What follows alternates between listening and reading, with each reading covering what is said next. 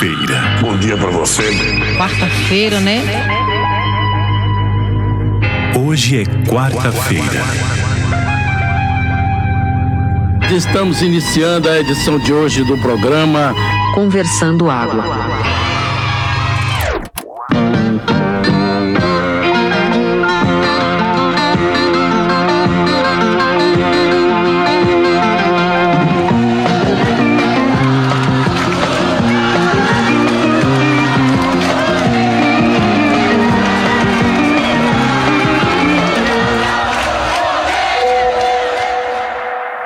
Quarta-feira, dia 21 de setembro de 2022, começando conversando água número 81. E nossa primeira pauta já é uma instituição tradicionalíssima brasileira, juntamente com o futebol, o carnaval, o samba e o porcelanato. Estamos falando das filas, todo brasileiro, quer dizer, nem todos, né? mas a maioria, eles são parados por fila. Basta você sair de casa às seis e meia da manhã e passar na frente de qualquer agência bancária e verá pelo menos 20 pessoas aguardando que a agência abra às 10 da manhã, sob um sol escaldante e tomando fumaça de ônibus na cara. Porque o brasileiro é isso aí, o brasileiro adora fila. Mas eu estou falando desse assunto porque duas filas nos últimos dias me chamaram bastante atenção. Primeira fila, eu acho que vocês viram, é a fila quilométrica, mais de 10 quilômetros de súditos aguardando para passar uma última vez na frente do caixão da rainha Elizabeth II. Eu não sei nem se ela já foi enterrada, agora que o episódio for ao ar, mas é isso. Eu acho que todo mundo da, do Reino Unido resolveu fazer uma fila grande do caralho e vai entrar no Guinness como maior fila para ver um defunto. Né, já registrada pelo, pelo Guinness World of Records. Mas a outra fila que me impressionou mais ainda foi domingo, quando eu saí para andar de bicicleta de manhã e vi uma fila de 48 pessoas aguardando que chegasse uma bicicleta do Itaú na estação para que pudesse dar uma volta de bicicleta. Veja só, tem aquelas estações do, do, do, Itaú lá de bicicletas laranjinhas e tal, não tinha nenhuma bicicleta nessa estação e havia uma fila de 48 pessoas quando eu passei indo. Uma hora depois, eu passei, a fila tinha 37 pessoas. Não eram as mesmas, obviamente, eu acho que tinha dado uma rotacionada. Não decorei a cara das pessoas que estavam na fila, mas o que me impressionou é isso, assim, tipo, as pessoas podem pagar uma merrequinha para dar uma volta de bicicleta, alugando bicicleta. E tem outras estações de bicicleta do Itaú nos arredores do bairro, mas naquela especificamente, não sei o que, é que havia de especial, tinha fila durante a manhã inteira. E era fila assim, com não tinha menos de 30 pessoas cada vez que eu passei por esse lugar. E não tinha nenhuma bicicleta disponível, né? Inclusive tem um aplicativo que diz onde é que tem bicicleta disponível. Né? Eu não sei o que é que passa na cabeça da pessoa que olha lá, faz, porra, não tem bicicleta nessa estação, vou lá e vou passar amanhã na fila. Né, para pegar uma bicicleta para passear. Eu acho que é justamente isso, essa taradice por fila que o brasileiro tem. Bom dia para todos. Bora conversando água, nadando em fotos braçadas no Oceano da Esperança. O podcast mais parado do que Saci de patinete. Rapaz, essa, esse funeral de Betinha de Londres aí é, tá me lembrando o funeral de Loura. Loura da Rua da Linha, lá de Moeiro. É, Loura tinha uma casa de baixo meretrício, vamos dizer assim, uma casa de acolhimento, é uma casa de passagem Todo mundo que passava pela cidade parava lá em Loura para tomar uma, uma malte 90 morna, comer aquele ovo de codorna, aquele prato, de tripinha, né? E aproveitava para um chamego, uma coisa, né? E assim por diante. É, inclusive, eu acho que quando Loura faleceu, em meados da década de 80, eu me recordo da cidade ser invadida por ônibus e ônibus de gente que vinha de longe, Orobó, João Alfredo, Teve gente que veio até da região de Boivéi, no Monteiro, ali na Paraíba. Então foi uma festa na cidade assim, porque Loura era muito querida, sabe? Eu acho que é pau a pau com esse velório de Betinha. Eu acho inclusive que Gabriel Garcia Marques, quando escreveu aqueles. Um, dos primeiros livros de contos dele, chamado o, o, o, Funeral da Mamãe Grande. Esse livro, ele, ele retrata basicamente o que a gente está vendo agora no funeral da, da nossa querida Betinha de Londres, bem como o que foi visto em Limoeiro na altura do, do funeral da Loura, da Rua da Linha. Então já fica a dica aí, já comecei chapuletando uma dica aí, procurem esse livro, é um dos primeiros livros de conto de nosso querido Gabriel Garcia Marques. É, e sobre fila, bicho, fila é uma coisa que eu não gosto de pegar. Mas quando eu sou obrigado a pegá-la, eu respeito. E, e fico puto com quem fura fila. O tal do brasileiro é uma figura que gosta de furar fila. Eu me recordei de um amigo meu que estava contando uma história sobre, não sei se foi Copa do Mundo. Eu sei que ele estava lá num jogo da seleção brasileira, eu acho que era Copa do Mundo mesmo, em 2014, na fila para pegar bebidas, que era uma fila gigantesca. Aí tinha um carioca, filho da puta, sempre tem um carioca, filho da puta, furando a fila, lá no comecinho com a camisa do Brasil, né? Já assim, assim, tentando furar a fila já, já na, na boca do caçote para pegar bebida e a turma reclamando, ei, carioca, filho da puta! Pula fila não. Aí os caras viravam pra você, pro, pra, pro resto da vida e. Pô, vocês estão temendo baixo astral, cara. Pô, Copa do Mundo, cara. E vocês ficam regulando essas coisas. Que coisa chata. Isso é o típico brasileiro, filho da puta, bicho. É difícil pra caralho. Ó, se tem uma coisa boa em fila, é fazer amizade. Eu fiz amizade em filas de lotérica e de banco que tô levando pra vida inteira. E por falar em fila, é carnaval, essas de porcelanato, eu tenho outra instituição nacional aqui que é uma coisa maravilhosa, eu acho que pelo menos recifense, que é o cocô de cachorro na rua. Porque eu fui almoçar na padaria hoje, aqui na torre, e é o Campo Minado é um negócio impressionante e eu só preciso dizer que uma sociedade não vai dar certo nunca com essa quantidade de cocô na rua, porque as pessoas já dizem para que vieram. Então é isso. É, em homenagem à ruína da sociedade que começa pelo cocô de cachorro na rua. Vamos embora. Eu acho, inclusive, Frederico, que a gente está diante aí de uma oportunidade de negócio. Meu espírito de empreendedorismo já está aqui, é, palpitando aqui, tal qualmente o coração de Branco de Neve. Percebam, é, já que o ser humano, ele não, ele não tem educação suficiente para limpar as fezes do, do, do animal, né, do, do seu pet, que tal a gente montar uma, uma uma escola de adestramento especializada tão somente em fazer com que o próprio animal se limpe, pegue seus dejetos e recolha no ambiente correto. Hein? Fica a dica. É possível isso? Não sei. Vamos pesquisar. Aí, conversando água, é, Will, tu disseste que não sabia se Betinha tinha sido enterrada ainda. Não. Hoje, dia 14 de setembro de 2022, ainda não enterrada. O o caixão saiu de, de Buckingham Palace para ir para Westminster Hall e vai passar quatro dias lá justamente para a galera do filão poder sair passando pela frente. Eu acho que vai, deve ter alguém tangendo nessa galera, tipo, passar no máximo um segundo na frente do caixão, porque senão não termina nunca. Seriam um, um milhão de dias e não apenas quatro dias de exposição, né, do corpo, que sei lá, se é assim que fala. É...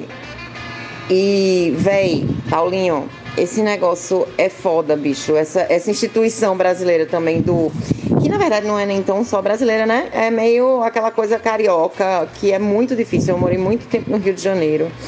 E é, é foda você generalizar determinadas coisas, mas essa, essa malandragem de querer sempre sair na frente é um negocinho horroroso, seja em fila ou fora de fila é, é uma coisa que é doloroso demais nesse espaço da cultura aí, nesse recorte da cultura brasileira.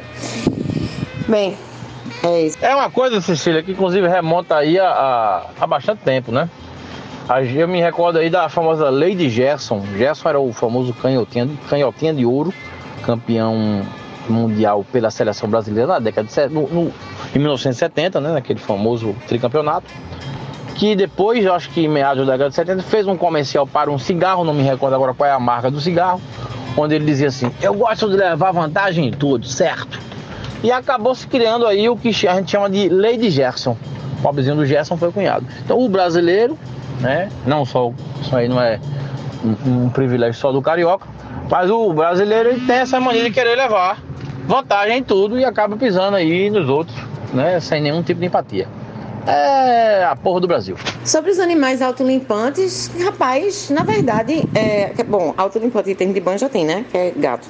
Mas os bichinhos dos cachorros, velho eles vão cagar no meio da rua. Você pode ver, ele abaixa lá, faz o seu cocôzinho, aí depois dá aquela jogadinha da perninha para trás. Só que tá no concreto, tá na cidade.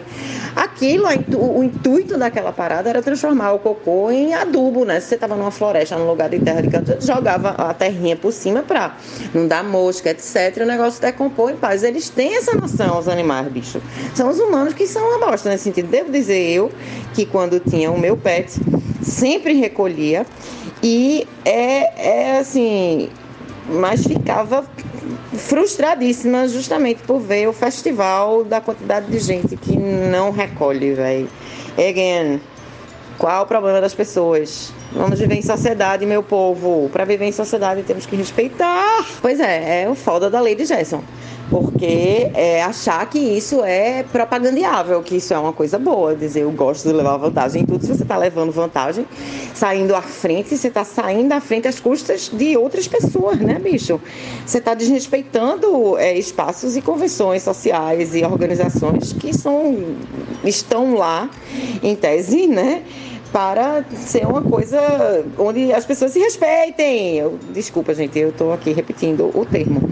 Mas é foda, veja, eu sei que não é exclusivamente carioca, mas infelizmente, mais uma vez dizendo, sem gostar de generalizar, é um negócio do qual eles se utilizam, os cariocas, de forma maneira geral, com muita muito mais propriedade talvez do que do que o resto do país, entendeu? Justamente por talvez terem sido permitidos e achar que isso é um traço de personalidade ou nem personalidade, mas de cultural brasileiro fofinho, quando não é, quando é podre. Uma coisa é saber conseguir se virar nos 30, fazer gambiarra, dar conta das paradas de sucesso, isso é massa. Agora, ser malandro para conseguir fazer as paradas às custas dos outros, não, gente. Não. É, Cecília, o Brasil, infelizmente, é o país do faturo.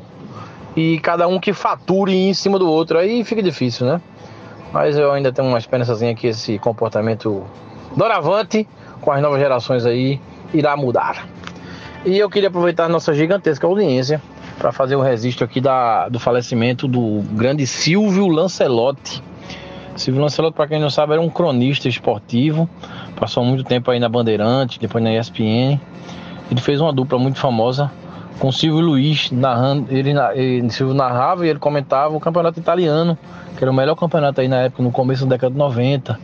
E aí fez parte da minha infância, eu assistia todo o jogo do campeonato italiano com ele comentando, e ele tinha um jeito muito peculiar de comentar falava assim, tipo assim, desafortunadamente o arqueiro do Screte romanesco é, equivocou-se com a pelota, entendeu? Era um jeito, era uma resenha, eu gostava muito dele, então lamentaram a passagem de Silvio Lancelotti.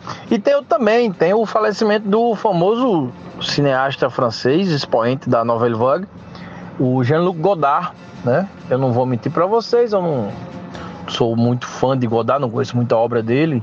Não vou dizer que sou intelectual, Godard, Truffaut, cinema da Fundação, não, não é muito meu perfil.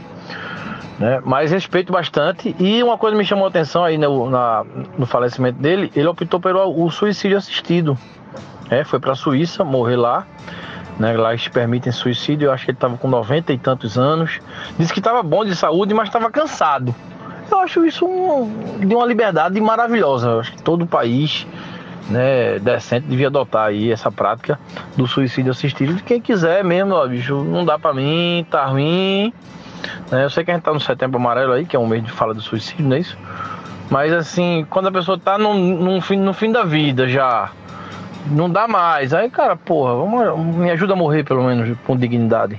Acho que é uma prática interessante a ser debatida. O tabu da morte, que obviamente é a coisa mais natural que pode existir, né? Eu boto mais uma vez, como tantas outras coisas, no quengo da do cristianismo, para variar. Porque é isso. Tudo que é natural, eles odeiam. E o que é natural, obviamente, é a morte, né? E não o tabu em relação a ela, né? Que é essa histeria cristã. Olha aí, novamente misturando os assuntos de fila e levar vantagem em tudo e, e, jogo de Copa do Mundo, tem a clássica história que ocorreu aí num desses jogos mequetrefes da Copa que vieram para Pernambuco, que não sei se vocês sabem, mas a, a Arena Pernambuco, que, é o, o que foi construída para a Copa, onde os jogos aconteceram, ela é afastada da cidade e aí tem que pegar um metrô muito deficiente e tem linhas de ônibus também. E ao final de cada jogo as pessoas se amontoavam para tentar embarcar no ônibus, sempre, obviamente, tentando jogar o mais fraco para longe e entrar primeiro no ônibus em vez de respeitar uma fila. Aí teve uma entrevista num jornal local e tinha uma senhorinha indignada dizendo: o Brasil é uma esculhambação, não tem nenhum policial para organizar a fila. Essa frase diz muito. Porque o Brasil é uma esculhambação porque é um lugar que precisa de um policial para organizar uma fila. Porque se não tiver uma autoridade, um policial armado, um cachorro rosnando ou um cacetete para cima, o brasileiro não consegue se organizar em fila. Não consegue respeitar os outros. E quer embarcar no ônibus de qualquer jeito, na frente de qualquer um e foda-se o resto. Então, assim, essa história de que a polícia, o, o, governo, as autoridades, o Estado vai dar jeito em tudo, porra nenhuma, velho. É o, o povo que é zoado mesmo. Começando água, vejo de forma tardia, porque hoje eu tô fudido de coisa, de trabalho, cachorro operado em casa porque fez castração, tem que ficar enfiando remédio na boca dele. É coisa pra caralho. Mas eu não queria deixar de participar. É, eu queria falar sobre essa questão que o Will falou de, de fila. É uma coisa que realmente o brasileiro ele, ele ele tem uma matara por isso. E eu acho que ele se diverte muito é quando ele vai pra Disney. Que chega lá, tem cada fila do caralho para entrar em brinquedo. Aí ele vai para aquela fila maior. Isso é uma doideira do caralho que eu nunca vou entender. E aí fica, começa também, por gostar muito de fila, fica querendo, acho que por gostar de fila, ter a estratégia para poder pular na frente, não sei o que, vira o tesão da coisa também. Né? Você quer exemplo maior do que essa questão de farinha pouca, meu pirão primeiro? É trânsito, velho. É você ficar vendo um bando de placa de trânsito dizendo que não pode dobrar, não vai por ali, não ultrapassa, não sei o que, o cara vai lá e fala o que ele quer, porque ele quer chegar primeiro, porque primeiro ele tal, não sei o que. É foda, pô. Tal do brasileiro é, é foda. Paulinho era fã de Silvio Lancelotti também, velho. Gostava muito. Quando o capitão, o campeonato italiano era bombado mesmo. Essa duplinha dele com, com o Silvio Luiz era bom demais mesmo. Porque era aquela aquele jeito malandro, maroto de Silvio Luiz narrar e tal, com, com os jargões que era só dele, e aquela tranquilidade, Lancelotti, né? Era bom demais mesmo. É uma perda. E eu queria aproveitar para não passar em branco, né? Estamos, hoje é dia 14, né, quando estamos gravando esse podcast. E o dia 14 de setembro é comemorado o dia do frevo, viu? Você aí que é um compassista de frevo, que gosta do frevo, só faz aquele pra lá e pra cá, ou no mínimo só uma tesourinha, ou então me segura que senão eu caio. Né? Se você puder, faça essa reverência aí agora, desenrola um passinho. É, eu mesmo daria uma tesoura aqui no ar, mas no momento meu joelho não permite. Mas fica aí essa lembrança e os parabéns a esse dia que registra aí esse, esse patrimônio cultural artístico do nosso estado, que é o frevo, viu? Parabéns, frevo! Poxa, Cereja, excelente participação. E aí eu me vejo obrigado a trazer novamente a esse podcast uma das minhas teorias é, mais bem fundamentadas e que já foi comprovada cientificamente, que é a questão das filas na Disney, né? Vocês sabem que a pessoa vai na Disney para pegar fila e não para usufruir das atrações. A pessoa passa duas horas e meia, em média, numa fila, para passar cinco minutos em média dentro de um brinquedo. Né? A relação aí de custo-benefício realmente foi por um espaço. Não, não tem como a pessoa racionalmente justificar uma ida a um parque da Disney.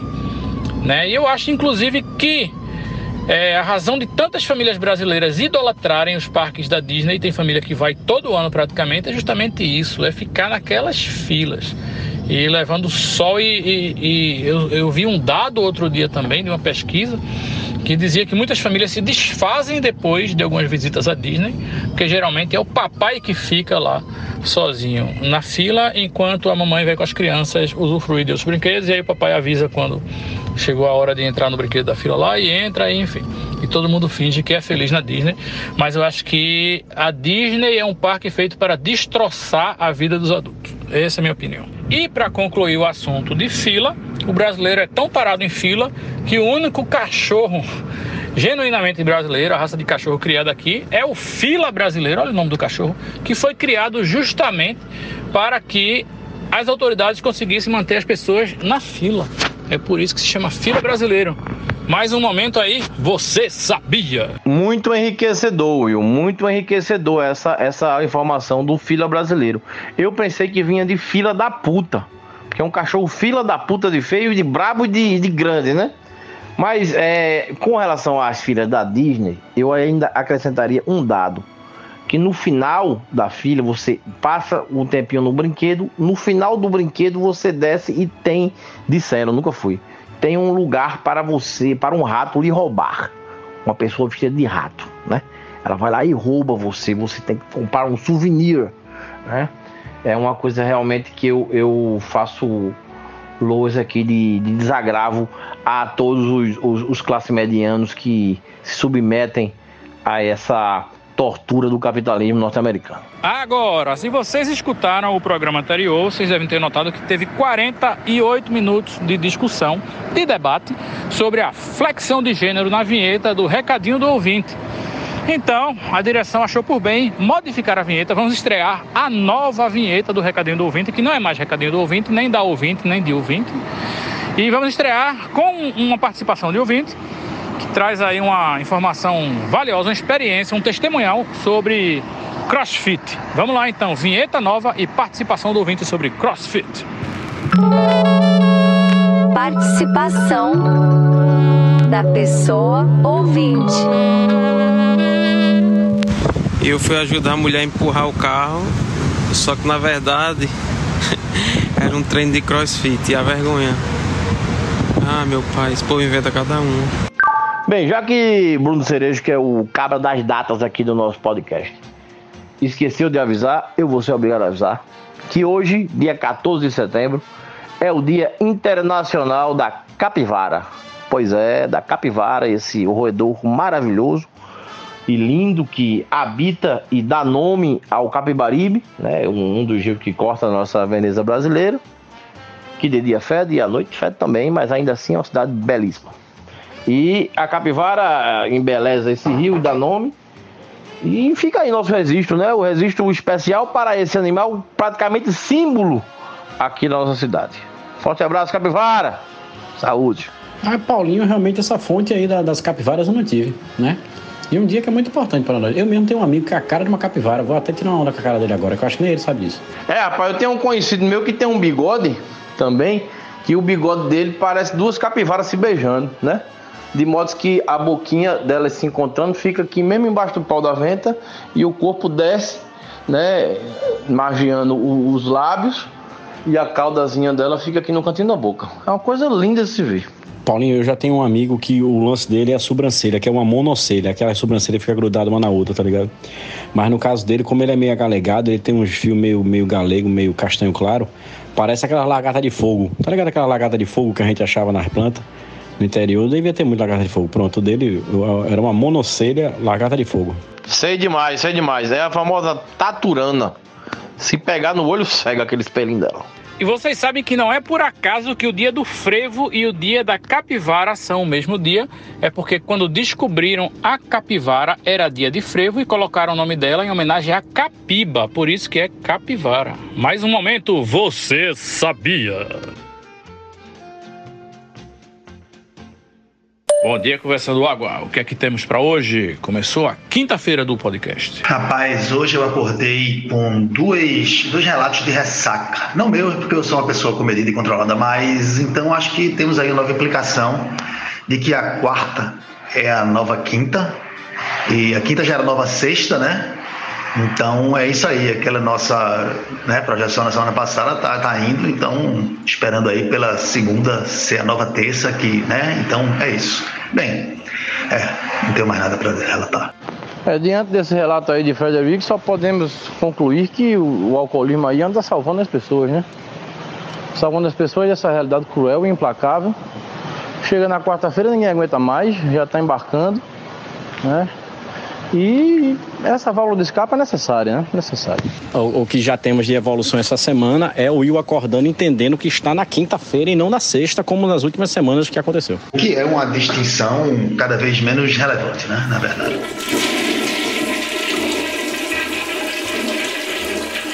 Já eu acho isso lamentável. Eu acho esse choque de realidade aí, de o Will saber que está na quinta e não na sexta, eu acho uma coisa lamentável.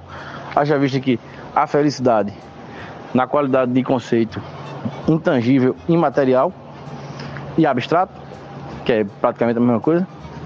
Você, quando acorda nessa ilusão de que você já está na sexta-feira, é, o corpo libera aí serotonina, ocitocina e outras sinas aí que temos aqui dentro do nosso hipotálamo, na base do menocéfalo. Diante disso, o ser humano já tem um astral diferenciado, né? Quando você acorda com esse choque de realidade, né, sabendo que ainda tem a quinta-feira para remar, talcamente Ben-Hur, naquela cena das galéias, com o centurião romano acunhando no espinhaço dele um chicote e outro batendo no tambor, marcando um passo, não é uma coisa agradável de se viver. A gente tem que dar uma palmatória nesse sentido aí. Bem, como vocês podem observar aí, a falta de assunto é gritante aqui no podcast. Estamos enrolando em torno de um tema irrelevante que já rolou por aqui. Então, quem vai salvar esse podcast realmente serão os ouvintes, né? Vamos de participação da pessoa ouvinte, com uma participação que talvez seja a mais louca de todas que a gente já recebeu aqui, porque a ouvinte resolveu comentar assuntos embaralhados, aleatórios de vários programas diferentes. Então vamos embora de participação da pessoa ouvinte. Participação da pessoa ouvinte. Esse bagulho de contar semanas das, da gravidez, eu tenho que contar pra vocês que garantia de pneu também é contada em semanas, cara. Eu preciso fazer um- uma pesquisa mais refinada sobre isso pra entender a origem dessa ideia ridícula e explicar pras pessoas depois, porque eu acho que as pessoas merecem saber, merecem entender. Sobre sistemas de medidas, a coisa mais absurda que eu já vi na minha vida foi um documentário de uma galera que tinha padronizado uma medida nova lá que se chamava polegada piramidal, toda baseada em medidas das pirâmides, né, do, do Egito. Cara, é muito absurdo. É tipo, é tipo numerologia que, que conta os bagulho em, em texto de livro e essas coisas. Coisa mais absurda que eu já vi na minha vida. Acho Michael Jackson ok, bem ok, mas o que eu acho chato é Beatles, cara. Sobre morrer sem se arrombar, eu concordo. Eu fico muito puta da vida quando os brother morrem sem se arrombar. Tipo o Maluf, que, mano, todo mundo sabe que o cara é pil- foi pilantra a vida inteira. E aí, quando ele finalmente é preso, é preso de que jeito? Prisão domiciliar. O, o, o cara tem uma mansão. Cara, o que, que ele tá pagando? Tyler Durden ou Corbin Dallas seriam ótimos nomes para o próximo Papa. Então, acho que seria disruptivo um Papa escolher, em vez de João Chato segundo quinquilionésimo terceiro, escolher Tyler Durden. Eu acho que aí eu tal- talvez eu respeitasse o Papa depois disso. Aí depois rolou o papo de academia. Eu sou sedentária com orgulho, assim. Eu sei que isso me faz mal eu preciso mudar. Mas é extremamente difícil e a minha única tentativa na vida de frequentar uma academia durou duas semanas. So- eu cheguei a ter sonhos machucando o, o instrutor, assim, né, bem, bem gravemente. Então, cro- crossfit é seita, cara. Esses, esses caras que. E é um absurdo. Cara, os caras pagam uma nota pra ficar carregando pneu de caminhão e, e correndo em volta do quarteirão, cara. Não. Arruma um emprego de borracheiro numa borracharia de, de beira de estrada. Você vai fazer tudo isso e ainda vai ganhar. E academia na hora do almoço é outro absurdo, né, gente? A hora do almoço é pra comer, pra dormir, no banheiro do, do, do trabalho. E, mano, regionalismo é uma coisa louca, né? Vocês falando chibiu, chibiu, chibiu e eu certa de que chibiu era cu. Aí depois esclareceu, eu fiquei mu- muito impressionada. Mano, eu não tô acreditando que chibiu não é cu. Eu preciso dizer que eu concordo com a maioria das coisas que ela falou aí. Eu só queria esclarecer algumas coisas. Sobre pneu, eu tô impressionado também com isso. É, eu, tenho, eu tenho um pneu aqui na minha linha de cintura. Se for contar a semana dele, meu amigo, bote aí 40 anos. É, sobre chibio, na verdade, chibio é uma bala, um docinho, né? Mas fica aí a nomenclatura de acordo com, com, com a criatividade de qualquer um para poder dar significado para ela, né? Mas aqui a palavra é muito sugestiva, é. Você fala que esse comentário da pessoa ouvinte é louco, mas eu acho que foi um dos comentários mais lúcidos e claros que a gente já recebeu aqui nesse podcast, viu? Eu tenho essa impressão. E é isso aí. Bem, né? Com certeza todos os assuntos dela são relevantes e concordo com todos também, né? Mas então, só queria relem- relembrar essa questão da academia. Não sei se contei no dia, mas acho que não. O trauma da academia, né? Eu, eu passei também assim um mês, eu acho, sei lá, dois meses fazendo academia e eu acordava 5 da manhã E tinha aquele despertadorzinho, né, do, do, do, Nokiazinho na época. E eu simplesmente desenvolvi um trauma daquele despertador. Sempre que eu via aquilo depois por anos na rua, me dava um, um gatilho, velho. Era, foi foda. Então não teve pesadelo, mas rolou essa. Essa participação da ouvinte, eu sou, eu sou obrigado a concordar com o Frederico, porque é uma das melhores participações que já, que já aconteceram por aqui, nesse podcast. É como se alguém pegasse minha mão, me tirasse de uma caverna, onde, eu só vi sombras na parede, me levasse à luz, a luz da realidade. Então, obrigada, querido Vinte. Muito obrigado mesmo. Você foi de um. A questão do, da polegada piramidal jamais será esquecida na minha cabeça. Vou até compor um samba com o nome Polegada Piramidal. Um dos períodos mais depressivos da minha vida foi quando eu dava aula numa faculdade e ficava em Olinda. E aí eu tinha que estar lá todos os dias, sete e meia da manhã. E aí eu tinha que acordar por volta de seis e me arrumar e não sei o que. E o caminho era muito desgraçado, assim, muito o asfalto muito fodido. Quando chovia, alagava tudo. Então, assim, eu já ia dormir meio tenso, assim, com essa história de, de acordar cedo, de chegar lá e conseguir fazer as coisas. Mas o grande problema para mim é que eu tinha um, um, um, celular que eu acho que era Nokia, talvez, que ele, ele dizia quantas horas faltavam para você acordar. Então, assim, eu ia dormir uma da manhã, colocava o alarme, aí ele dizia assim: faltam quatro horas e meia para o alarme tocar, sei lá, faltam cinco horas. Então, todos os dias era, era, ele passava na minha cara quantas horas de sono eu ia dormir e o quão poucas horas de sono eu ia ter para usufruir naquele era foda, né? Porra, é muito triste isso. Mas, Fred, isso é uma coisa que, que é o que faz, acho que a maioria das pessoas desistirem realmente da atividade física, é essa, essa questão do, do horário que escolhe para fazer. Se não for alguma coisa que realmente se encaixe e você não sofra com isso, é péssimo. Eu, eu sou casado com uma pessoa que corre nas ruas da cidade. E ela acorda, velho. Hoje ela saiu para correr. Ela acordou hoje, era, era 4h30 da manhã, velho. Não, foi mais para lá um pouquinho. Era perto das 5. Era, era, era 20 para as 5. Tá? 10 para as 5, por aí. Porque de 5 e 20 já tá correndo, velho. Tá ligado?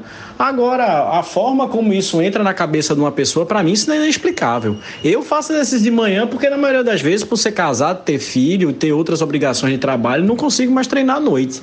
Mas a vida inteira que eu treinei basquete, porra, dos 14 até, sei lá, os 24 anos de idade, treinava à noite, às 10 da noite, achava aquele horário fantástico, só ia conseguir dormir de uma hora da manhã, mas eu achava do caralho mas é, é, parte a isso, esse assunto parte muito de você conseguir escolher tudo. Aquele que a gente já conversou sobre isso, de conseguir escolher tudo de forma adequada para que, senão, o, o exercício físico vai entrar como um trauma, assim como entra o despertador ou qualquer outra coisa. Isso é uma coisa que eu não comentei da, da nossa querida ouvinte. Realmente, crossfit é uma seita do caralho mesmo.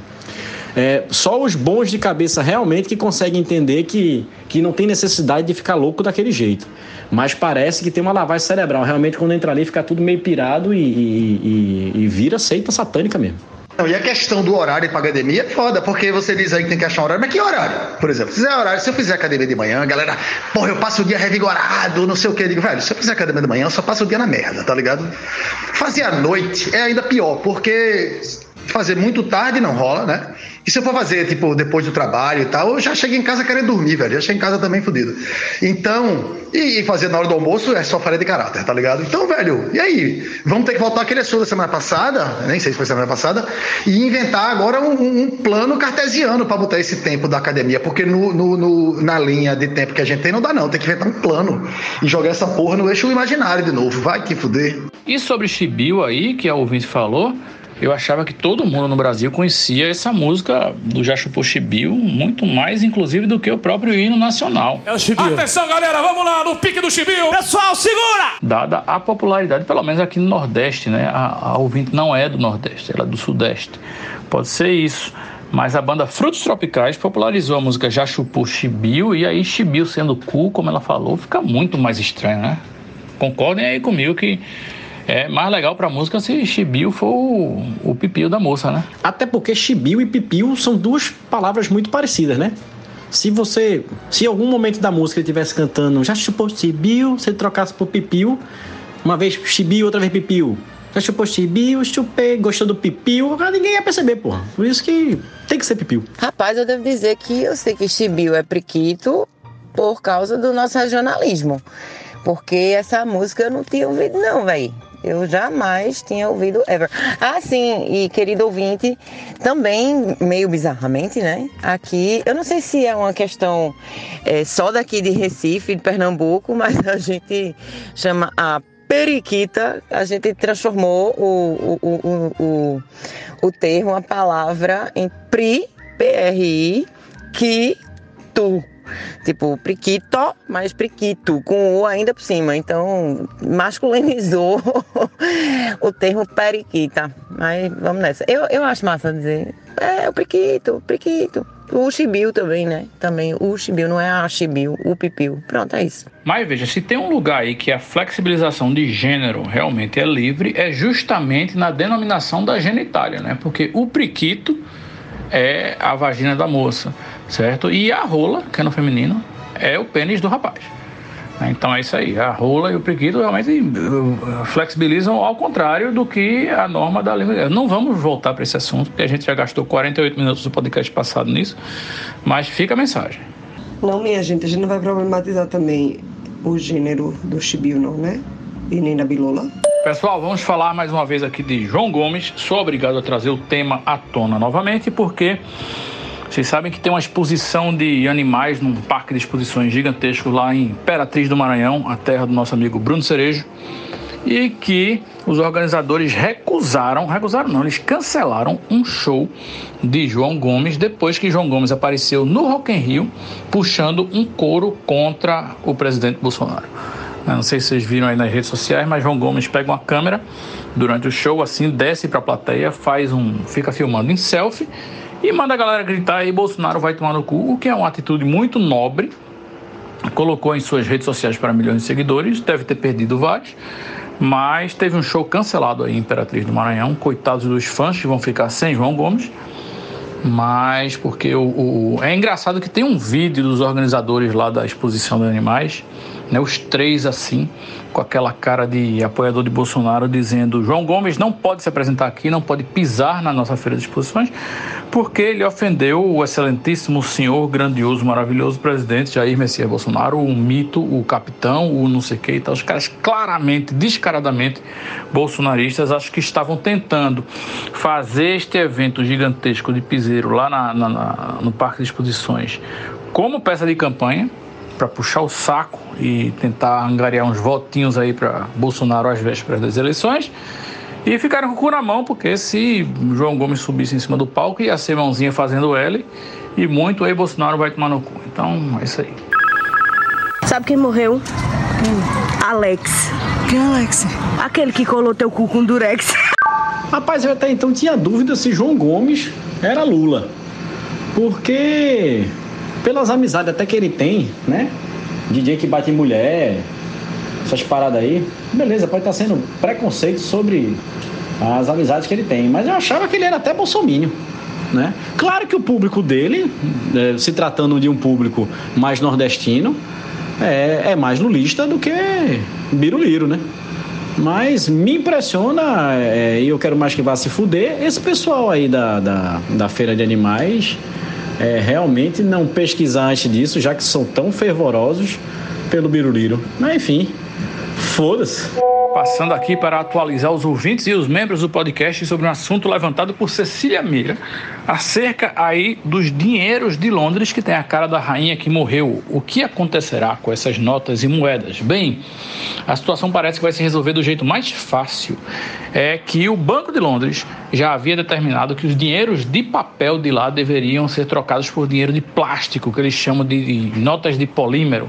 Né? E o prazo é outubro desse ano. Então, nesse momento, além das filas gigantescas para ver a rainha pela última vez, também tem filas gigantescas nas agências do Banco de Londres para que as pessoas consigam trocar as notas de papel pelas notas de polímero. E assim eles vão aproveitar esse movimento para já tirar de circulação as notas e moedas com a cara da rainha e introduzir novas notas, né? Algumas terão a cara, quer dizer, é, enfim, não sei qual exatamente, mas vai ter a cara do, do rei Charles.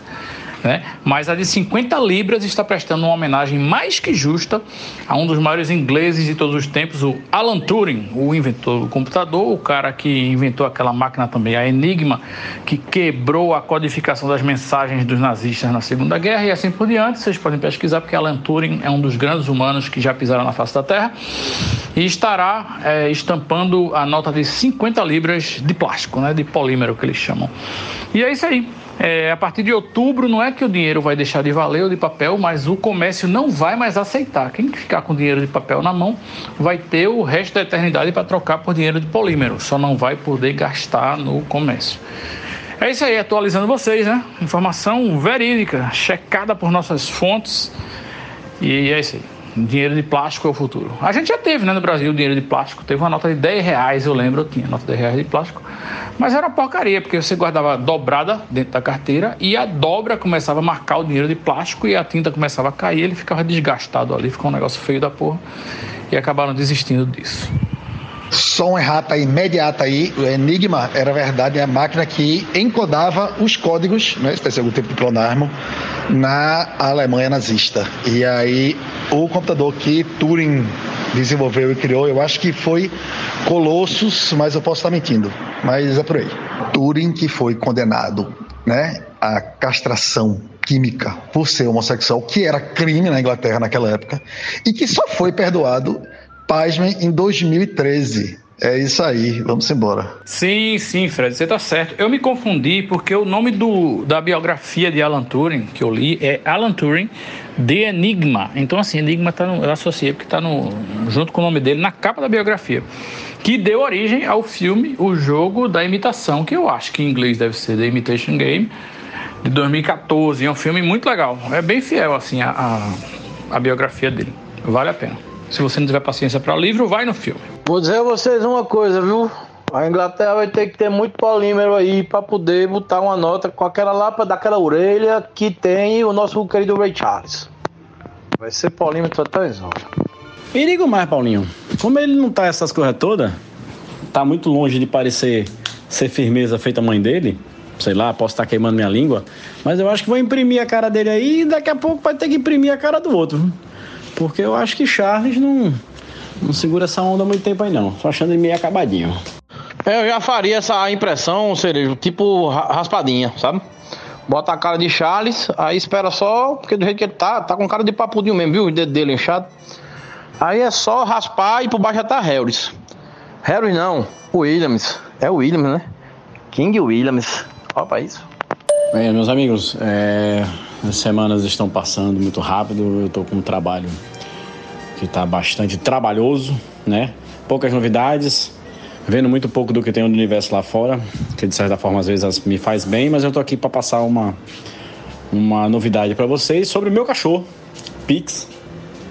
Pix foi castrado. É, meus amigos, foi castrado. Veio ao mundo, nunca transou e foi castrado. Tá aqui em casa, roupinha pós-operatório, para não ficar lambendo a cicatriz. É, ela recebendo comprimidos dentro da goela, que ele odeia, né? Hoje, depois de um certo tempo, se alimentou melhor e passa bem, viu? Para vocês aí ouvintes do podcast que conhecem Pix, Pix está bem, castrado, porém bem. Ah, rapaz, melhora para Pix aí, viu? Pix no balls, né?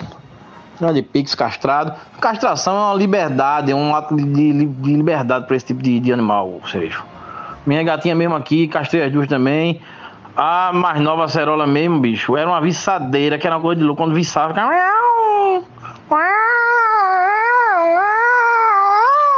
Quando a gatinha quer com o gato se encontrar, ela balança o rabinho jogando o pelinho por todo lugar. Pois é, então, bom pra, foi bom pra Pix. Cerejo, gostaria que depois você informasse aqui para os ouvintes do podcast e também para gente se o cachorro passou a latir mais fino depois que teve as bolinhas extraídas. Mas você falou disso, me lembrou que essa semana apareceu uma notícia. Sabe quando você entra assim no Google e aparecem umas notícias para você que você não pediu para ver? Aí tinha lá, veja como será feita a cena da castração em Pantanal. E obviamente que eu cliquei para ver que porra era essa e descobri que na novela, tanto na original quanto nesse remake da Globo, tem uma cena clássica da castração que todos estão esperando para ver E tem um, um, fulano lá que eu não sei o nome que vai entender que um cara comeu a mulher dele e vai arrancar as bolas do cara. Não sei se arranca a piroca também, mas vai ter uma cena de castração para a família brasileira ver. Se bem que já teve na Pantanal do Manchete, né? Não, não lembro. Vou procurar no YouTube para ver como é que é. Mas é isso, aguardem. Castração em Pantanal aí, em breve. Se é que não já passou, né? Rapaz, o Will, é, eu tô por fora. Eu gosto de novela, mas eu tô por fora dessa castração aí de Pantanal. Como eu tô meio alienado esses últimos dias, eu confesso que eu não vi isso não.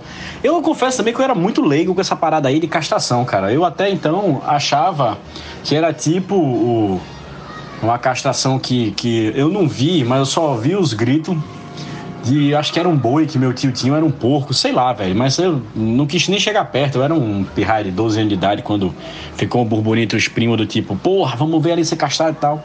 Eu achava que cortava os ovos fora, sabe? Mas parece que não é, não. Parece uma vasectomia, pelo que eu entendi, assim. O cara faz um, uma incisãozinha, vai lá, faz alguma coisa lá e tudo beleza. Os ovinhos dele tá aqui, velho. Na troca de curativo a gente vê é só limpar os pontos mesmo e tal.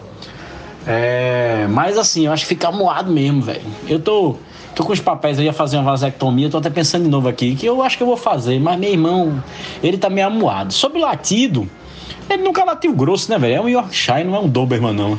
Mas eu vou prestar atenção aqui se ele volta mais fino, né? Ele não tá nem latindo, velho. Eu fiquei feliz pra caralho hoje que ele comeu, que tava foda. Eu tava pensando que ia tomar soro e tal. Aí ficou meio amuado. Mas é isso aí, seguimos em frente. É, para fazer essa medição, Cerejo, do, da, de quão agudo pode ter chegado aí o latido do nosso querido Pix, tem que fazer um, algum tipo de instrumento, assim, para uma, uma, escala TT espíndola de agudo, né? Vamos, vamos dizer assim. Para ver o quão agudo ele pode chegar. Eu sei que já latia fino, se afinou mais ou menos e tal. O bemol e pode ajudar nisso aí. O pessoal da tecnologia montar algum tipo de né, aparelhagem para fazer essa medição aí, ajudar a Pix aí, para a gente saber dessa. Ciência, ciência, né? Ciência é muito importante. Não, a gente já pode voltar a fazer o esquema de fazer um, um, um ao vivo, né? E aí a gente faz esse, todo esse processo de produção aí para analisar o latido de Pix, para saber se o corte do ovo deixa mais fino. Eu acho, e aí me apoiando na teoria de Paulinho, que todo vocalista de banda de metal, tipo Iron Maiden, Massacration e tal, não sei o que, se não tem um ovo a menos, tem um tijolo ou dois amarrados no saco para poder aguentar um agudo desse. Porque não é possível um negócio desse não. Eu acho que é isso. É, outra coisa que eu queria dizer é que eu eu saí para beber. Peguei novamente a máxima da, da quinta virando sexta e tô, e tô aqui no bolacha. Se alguém aí tiver sem rumo, quiser tomar uma cerveja, ainda dá, viu? Beijo. Se, se eu falar alguma besteira aqui, por favor, me perdoe. Boa sexta a todos do Conversando Água, enquanto a gente aguarda aí para ver se Serê sobreviveu à quinta nova sexta. E já que o assunto estava rodando aí em castração, tanto de bolinhas quanto a castração química de Alan Turing, que será aí a nova face da cédula de 50 libras de polímero, eu gostaria de reiterar o que a dica de William, né?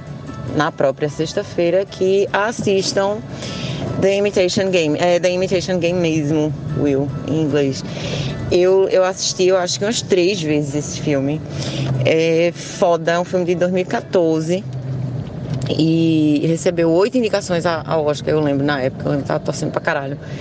É, e ganhou por é, melhor roteiro adaptado, justamente a adaptação do livro. E Benedict Cumberbatch foi, foi indicada a melhor ator, Keira Knightley, é, a melhor atriz coadjuvante, ela tá excelente, ela é maravilhosa também, adoro. Inclusive outro filme maravilhoso, maravilhoso de época de guerra também, no qual ela participa é Atonement, que é lindo, mas voltando a é o jogo da imitação, né? É, o filme é do caralho, vale muito a pena ver.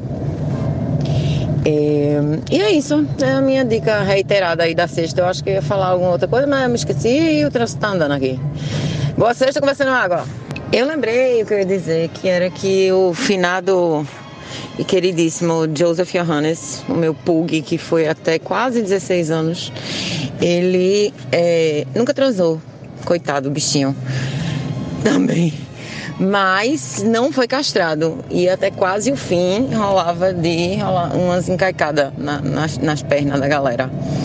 É, e eu lembro que eu prestava atenção e os não sei se é uma questão de raça, mas os, tanto os pugs quanto outros cães que eu via, que eu perguntava sobre a cirurgia de castração, não sei o que, não sei o que, a galera tirava as bolinhas mesmo, tiravam. Ou seja, deve ter tido uma, uma evolução aí na cirurgia da castração canina. Imagino que tenha rolado isso aí. Fiquei curiosa. Meu Deus, sexta-feira, né? Então faz o seguinte, semana passada eu gravei a minha dica, que não era dica porque eu não tinha dica, inventei alguma coisa. E quando eu ia mandar, começou aquele assunto maravilhoso e rápido sobre gênero, e aí vocês já viram, né? Bem, vocês estavam lá, vocês viram o desenho. Então eu vou rebolar aqui a dica da semana passada, e é isso aí, vocês adaptem tudo para semana passada. Beijo, tchau. Ah, então tá, né? Bem, se dica, né? Dica é coisa legal que você descobriu na semana, então, então bora, né? Porque, por exemplo, sei lá, o livro que eu tô lendo tem mais de mil páginas e eu tô agora chegando à metade, então já não dei essa dica, eu não vou dar agora. É, é filme, eu, essa semana eu investi em me atualizar com os filmes da Marvel, ou seja, também nenhuma dica para dar aí. É, então lá, então tá. Vou, vamos para os, aqueles dois. A minoria, nós nerds, minorias, são representadas por mim, vocês, nerds, vocês dois.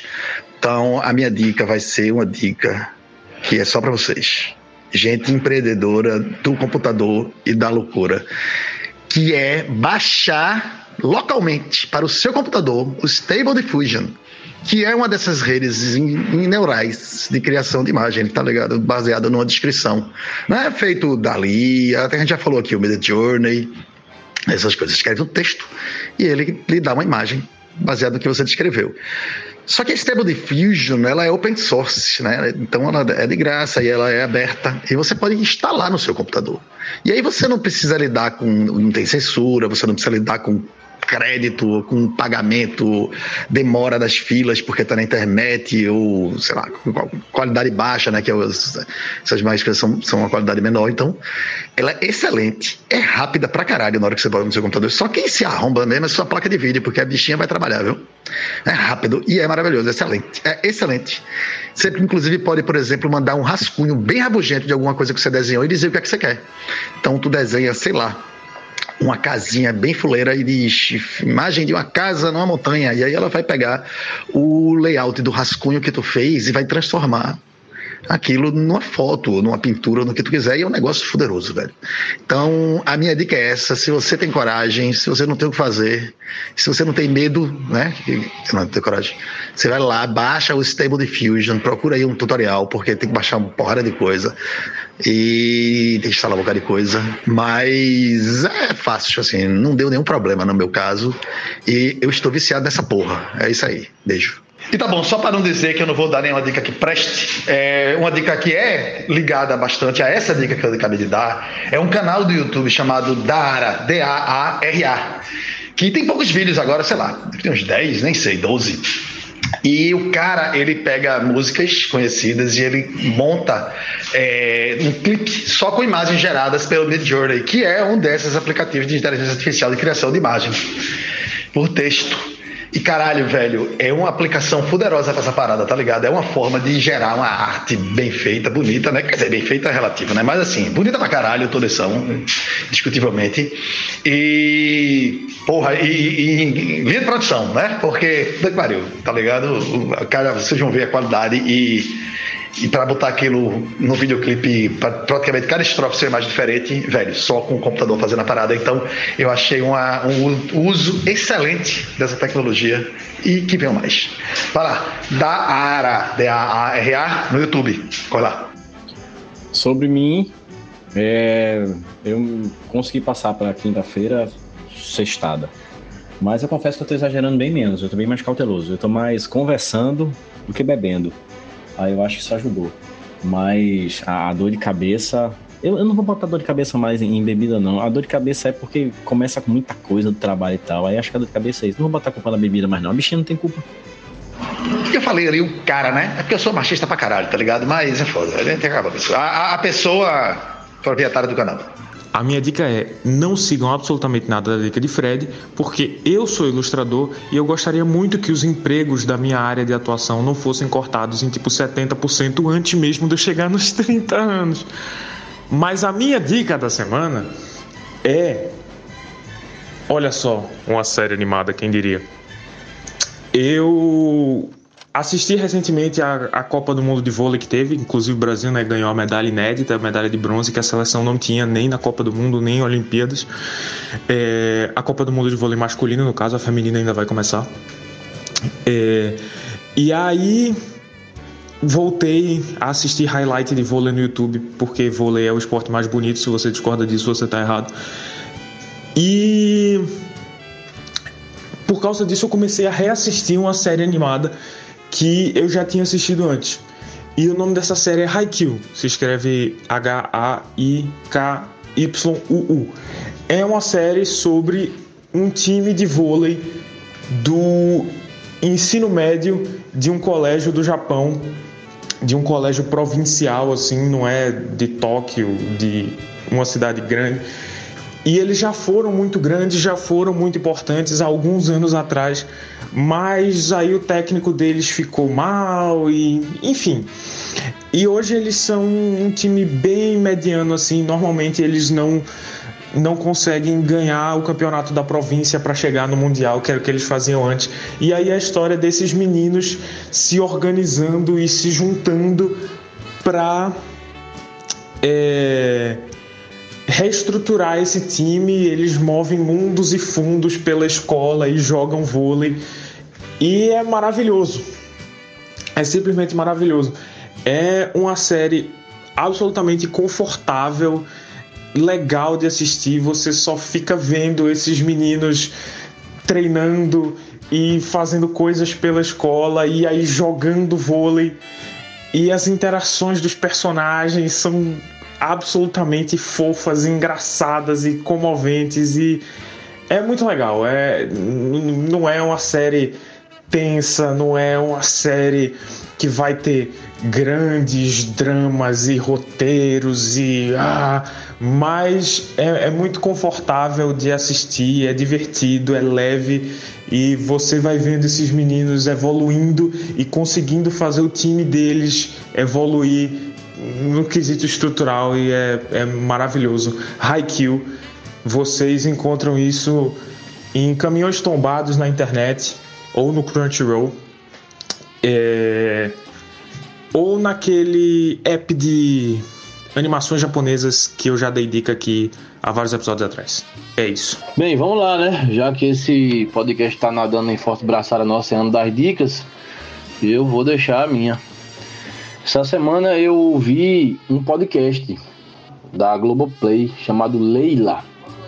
Esse podcast ele conta a história de Leila Cravo, que era uma, uma atriz no, no, início da década de 70, muito nova, despontou na televisão, chegou até a apresentar o Fantástico, o show da vida, durante algumas semanas. Mas aí teve um acontecimento trágico na vida dela. E esse acontecimento envolve violência contra a mulher. E uma coisa, não vou tentar não dar spoiler, mas é um, um acontecimento muito trágico e permeado de mistério que depois vão sendo desvendados e envolve também a ditadura, foi um acontecimento que se deu em 75 aí no auge do governo militar. Bem, é isso. E conta a história de, de, dessa, dessa menina e como esse, esse evento trágico abalou a vida dela e abalou as gerações que vieram depois dela. No final eu ainda consegui arrancar um fio daquele grilo verde, uma patinha de esperança com depoimento da, da, das, das, das mulheres que vieram depois de Leila. Mas a história de Leila é bem triste, mas é uma história que vale a pena ser ouvida. E eu desconhecia por completo essa história. E é foda. Leila. A história de Leila Cravo. Eu ouvi no Spotify, mas qualquer armazenador desse de podcast aí você, você vai achar. Vale a pena. Oito episódios de meia hora, rapidinho você dá conta. E é uma história que deixa uma marca, pelo menos deixou em mim, desde que você fala. Mas Dante, porra, aí tu comete dois erros, né? Primeiro que tu fica contra a popularização dos meios de produção, né? Porque é sempre bom, desde que não mexa no seu, né? Mexeu no seu, aí, meu velho, não. E o segundo erro é que essa sua preocupação todo mundo teve desde a época que, sei lá, inventaram tinta mais barata, ou inventou a gráfica, entendeu? Ou inventaram a fotografia, ou inventaram filme digital, saca? Ou, ou inventaram a televisão, ou inventaram rádio. Tudo ia acabar, Dante. E aí tu, tu se passa aí sem necessidade, porra. Esse é o problema, tá ligado? Não, sua profissão não vai acabar. Pelo contrário, sua profissão vai ganhar uma nova ferramenta do cacete, velho. Do caralho. É, eu passei por isso, porra, quando eu trabalhava em computação gráfica. Eu comecei e era tudo caro, difícil, acesso e tal, e começou a se popularizar. O que aconteceu?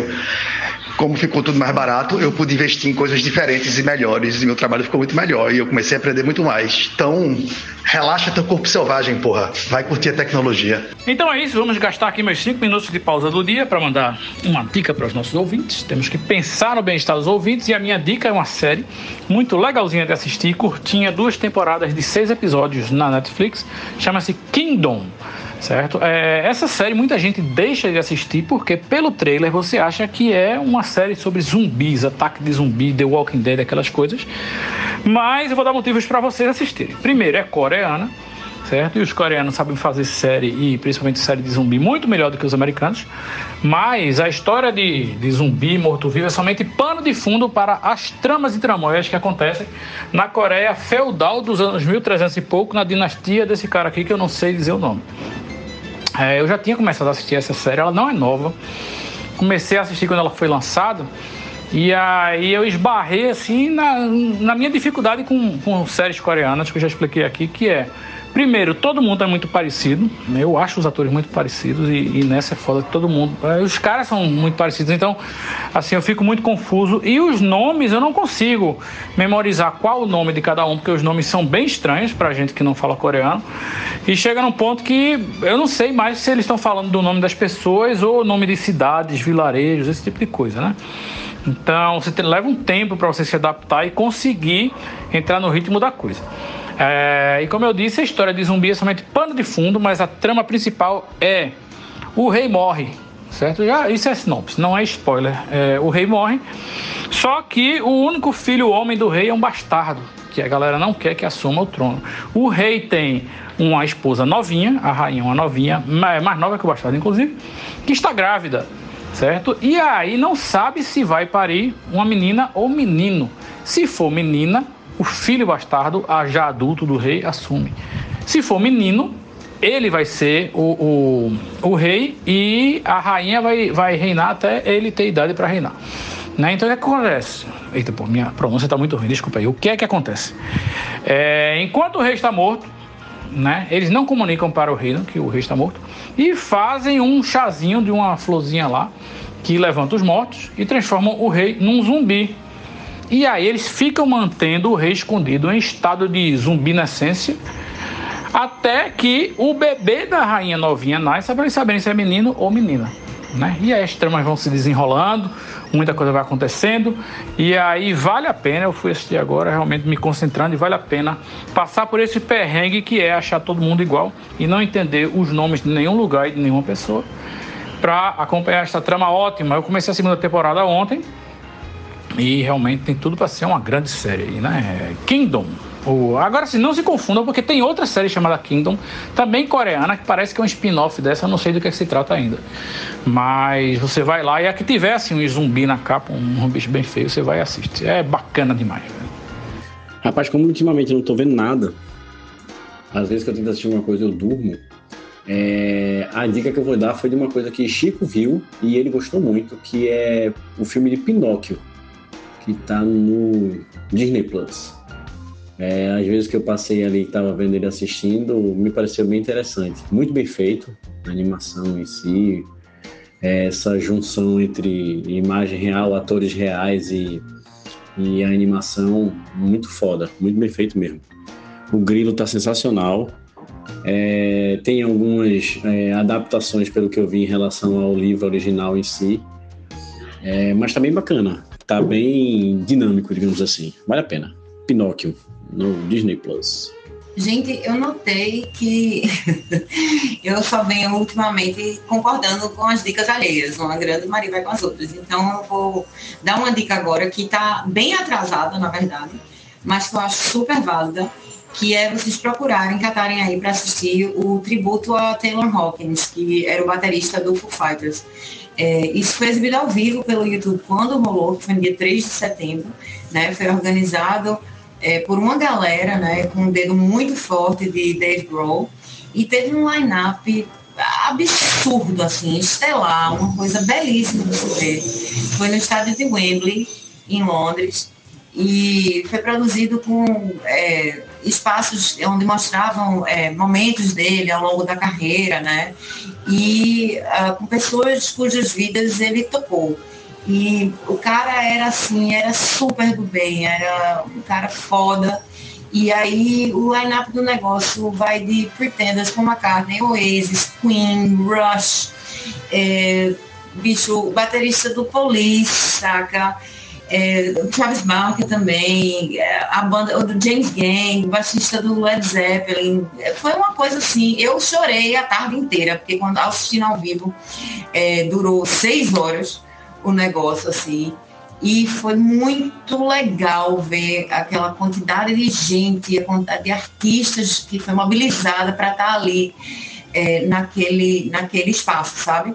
É, então procurem aí no YouTube que tem os trechos, com certeza tem os trechos de melhores momentos, etc. E também quem tiver paciência de assistir, não vai ser ao todo seis horas, o negócio todo editado, porque devem cortar é, os momentos de troca de palco e tal, etc mas vale muito a pena, saca? Né? Que seja para começar assistindo, depois assistir de novo depois. E vai ter uma segunda, é, é, um segundo momento aí que vai ser nos Estados Unidos, eu acho que é em Los Angeles. Não tenho certeza, mas essa foi a versão do tributo ocorrido na Inglaterra e vai ter uma próxima, que eu não sei qual é a data, vou pesquisar aí, é, que vai ser nos Estados Unidos. Mas é belíssimo, foi emocionante, pegou na veia, vários hits assim de pô, David Bowie, Queen, umas coisas que. É, olha, eu me caguei todinha de chorar, mas eu sou uma manteiga derretida, então não sou muito referência, mas foi muito, muito bonito, muito foda. Pesquisem, que vale a pena. Preta, esse aí que tu tá falando é o que o filho dele, do Taylor, esqueci o nome do menino, alguma coisa Hawkins, que ele sobe pra tocar bateria. Que meu irmão, eu vi alguns vídeos no YouTube e no Instagram também, dele tocando. Meu irmão, é igualzinho ao pai, a mesma pegada do pai, velho. Impressionante, velho. O Guri tem um feeling, filha da puta, velho. Eu, eu, esse aí, quando eu vi ele tocando, eu me emocionei. Ele tocou Hero. Puta merda, aquela bateria bonita pra cacete, velho. É, é foda. Eu fui catar aqui e vi que vai ser dia 27 de setembro, o show dos Estados Unidos, e vai ser de fato em Los Angeles. E pelo que eu entendi, vai ter grande parte dos mesmos performances que tiveram no show de Londres, mais outros também que não puderam estar presentes lá. É, então, agendem-se aí. Quem quiser ver ao vivo, provavelmente vai ser transmitido ao vivo pelo YouTube de novo. E quem não puder ver ao vivo, deixa para depois, ou whatever. e a título de spoiler, é, momentos absolutamente belos foram é, no show anterior, né, que já rolou, foi Catem para assistir My Hero, sendo tocada, que foi uma versão pressão absoluta, uma coisa linda de se ver, com um baterista muito especial, né? Aquela coisa meio Appellation Society, que a gente sabe. É, e Dave Grohl finalizando com a versão acústica de Everlong e chorando. Foi, foi lindo, foi. Eu, bem, eu vou assistir de novo só para chorar de novo de emoção, porque foi massa. Isso mesmo, Bruno Cerejo. Eu acho que é Shane, o nome do Pirraia. Shane Hawkins, eu acho que é 16 anos, talvez, ou um pouco mais novo, não lembro. Eu sei que é emocionante pra caralho. Fora o show todinho. Por isso que eu tava tentando deixar um spoilerzinho pra quem fosse chegar lá, mas o menino sobe pra tocar, velho, e destrói a bateria, a versão pressão caralho. E lindo, lindo, lindo, lindo. E era isso, velho. There goes my hero. Watch him as he goes. Pronto, eu me arrepio todinha. Vou usar botar pra assistir de novo e ter fone kit e ficar chorando na frente do negócio. Bem, gente, após essa louvação aí à música norte-americana, eu quero dizer a vocês que eu estou aqui no Bodocó Open de tênis, na cerimônia de abertura, e acabo de encontrar aqui um expoente da música pernambucana, o caruaruense Hortinho, que quer ser agora chamado por, pelo nome de Orton, tão somente. Ele está na nova fase da carreira dele, vai mudar de nome. E vai também começar a cantar forró. Então, Ordinho, por favor, dê a sua palavra aqui aos ouvintes do Começando Água e conta um pouco aí da sua história. Meu irmão, tudo, tudo, na, tudo que eu vim conseguindo até agora sempre foi marcando passo, batendo cabeça, feito barata beba, uma confusão da porra da moleste na minha vida, meu irmão. Agora, depois que eu vou, agora que eu decidi, decidi mudar o nome, aí, aí eu acho que vai dar certo agora aí as coisas, porque é, desde a, da, da, de, de, quando eu, te, eu tava com os cápsulas e, e, e, os pílulas lá em Caruaru, aí é, é, é esse, essa, essa necessidade já tá na minha cabeça, entendeu? Essa vontade já de, de, de mudar o nome, porque só quem não muda é quem tá morto, meu irmão, entendesse não? Só quem não muda é o morto. É, meu irmão, boi preto conhece boi preto, doido reconhece doido. Agora vem, vem, vem, vem, vem dizer jornalistazinho de merda daqui, esse jornalistazinho daqui metido a cineasta, cineasta o caralho, é tudo pederasta esses miseráveis. Aí vem ficar dizendo que eu tô doido, doido, doido caralho, doido é a cabeça do meu pau, meu irmão, dizendo que eu tô doido porque eu mudei de nome pra Horto, Horto, nome de hotel. Nome de hotel é a cabeça do meu chapéu, meu irmão. Ora porra, que porra nenhuma. Jorge Ben não mudou, e aí, vê aí se alguém falou alguma coisa desse cara. Agora, só porque eu sou daqui, daqui de Caruaru, eu não posso mudar meu nome. Eu mudo, eu mudo desse caralho. Eu vou mudar. Ora porra, vá se fuder você pra lá, ó, caralho, vá. É, eu queria deixar um depoimento aqui. Casamento tem umas coisas que é muito interessante, né? A gente tem que, que participar, né? Aniversários, essas coisas da.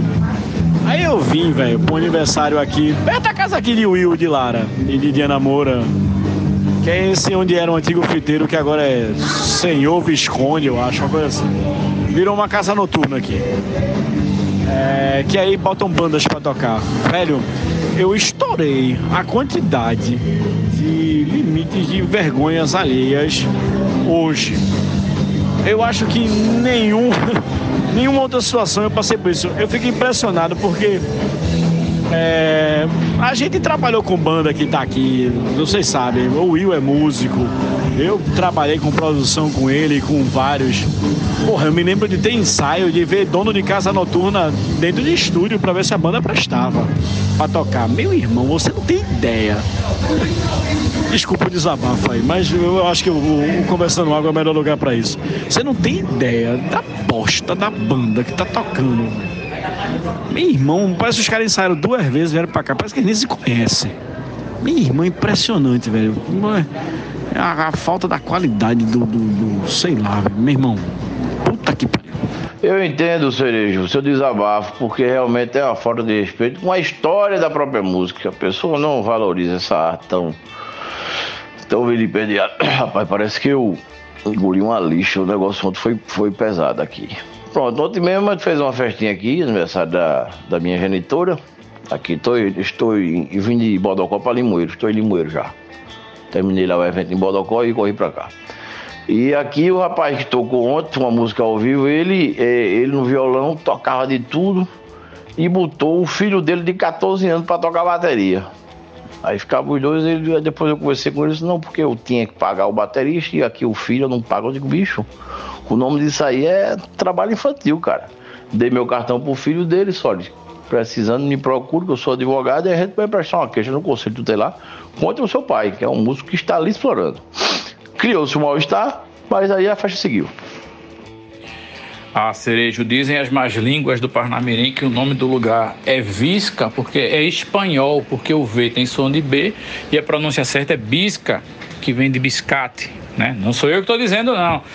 Porém, esse lugar conquistou meu coração, devo confessar. Nunca fui, mas eu sei que tem música ao vivo 24 horas por dia, 7 dias por semana, porém não escuto nada. Então, assim, esse lixo sonoro e esse bando de povo nojento que paga para consumir esse tipo de porcaria, fica tudo confinado dentro do bar, que fez o favor ao nosso bairro de fechar tudo com vidro. Tô falando sério, o bar é todo fechado com vidro e é vidro fumê para putaria comer lá dentro e a vizinhança não ficar chocada.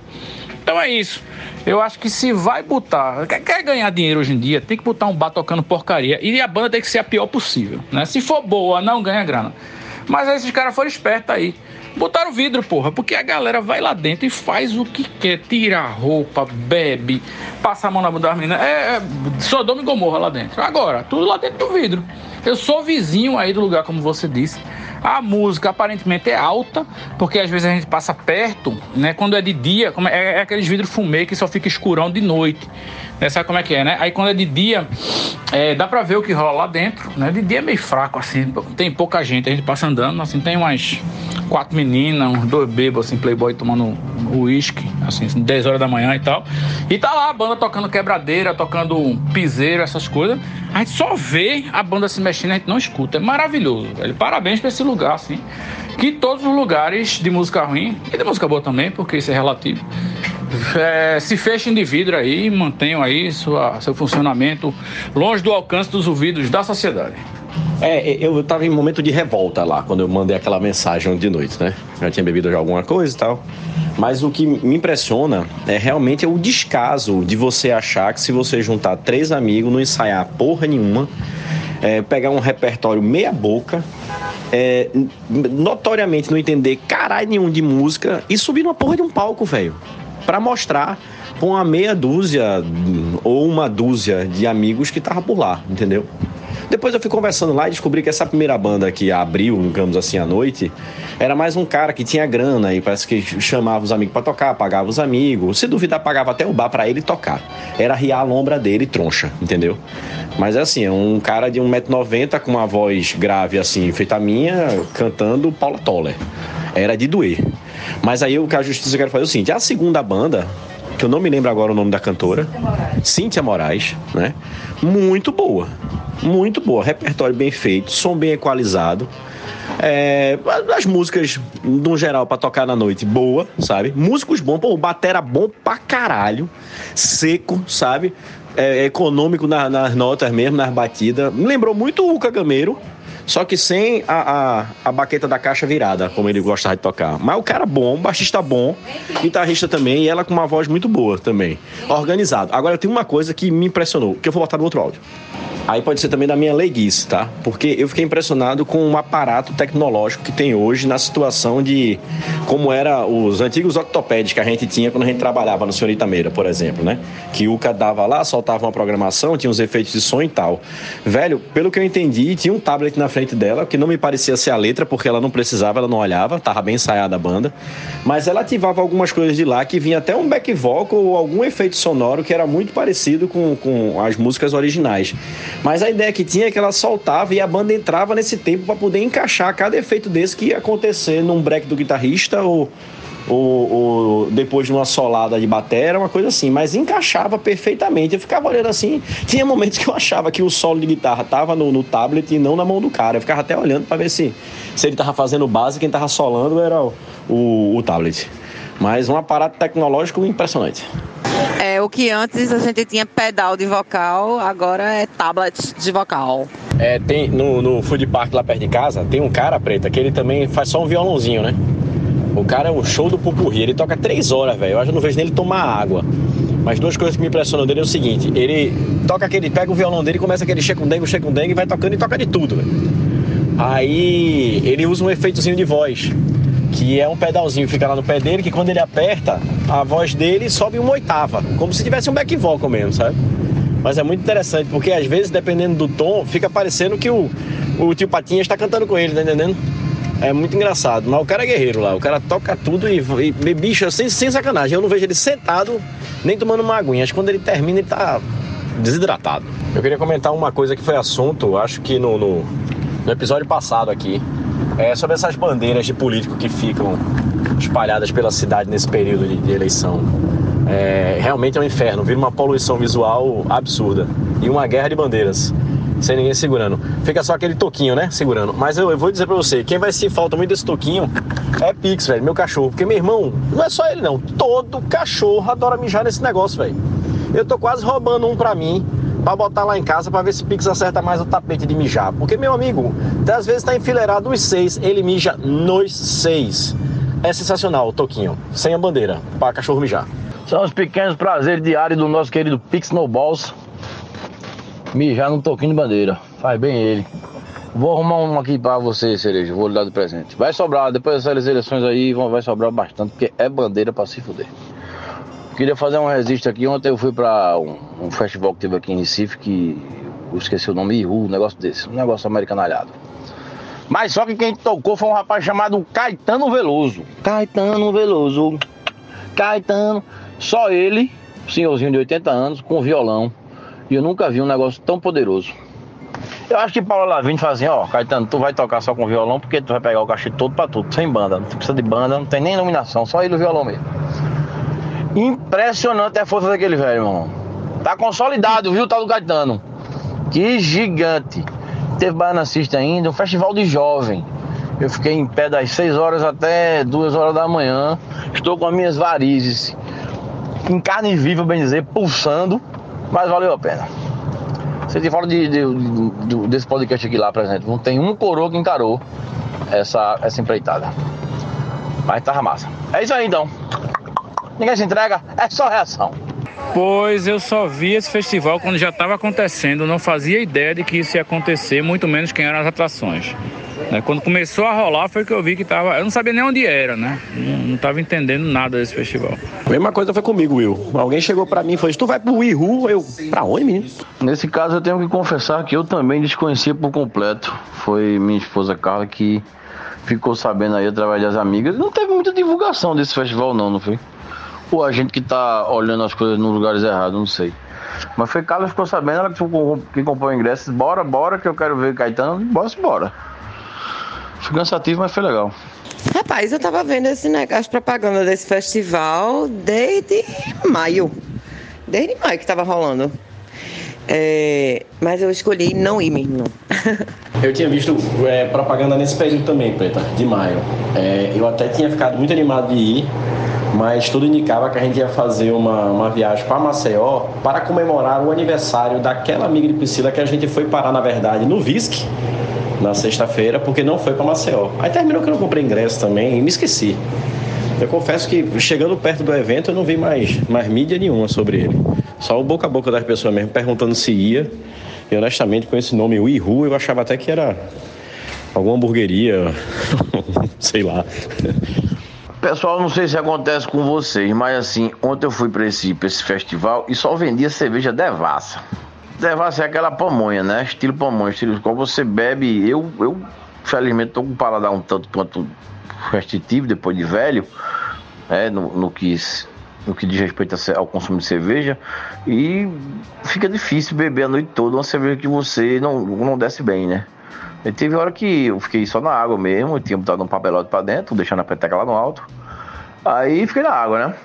Aí é como se eu não tivesse alcançado a cota de álcool do, do, do final de semana, já que eu não bebi muito ontem. Em virtude da, da cerveja, só tinha devassa. Eu já falei isso. Bem, aí agora, domingo, tá batendo a vontade de beber da porra. Eu tava tentando evitar o consumo de bebida no domingo, né? Já vinha uns, uns domingos segurando aí, mas hoje eu acho que eu vou dar aquela aloprada total. É esperar começar o Fantástico, beber até o Fantástico, depois entrar naquele grau de depressão, né? Esperando segunda-feira morder o meu calcanhar. Mas é isso, parece que eu não atingi a cota de de consumo de álcool que eu vou ter que compensar hoje. Vamos em frente. Play some, play some, domingo é depressão. É só fumando cangue pra deixar tudo bom. Play some, play some, domingo é depressão. Chegou o Van Dippers, a nova sensação do momento. Você pega uma jujubinha dessa e mergulha na piscina radioativa. Aí depois você vem com essa meleca toda e põe na porra da boca.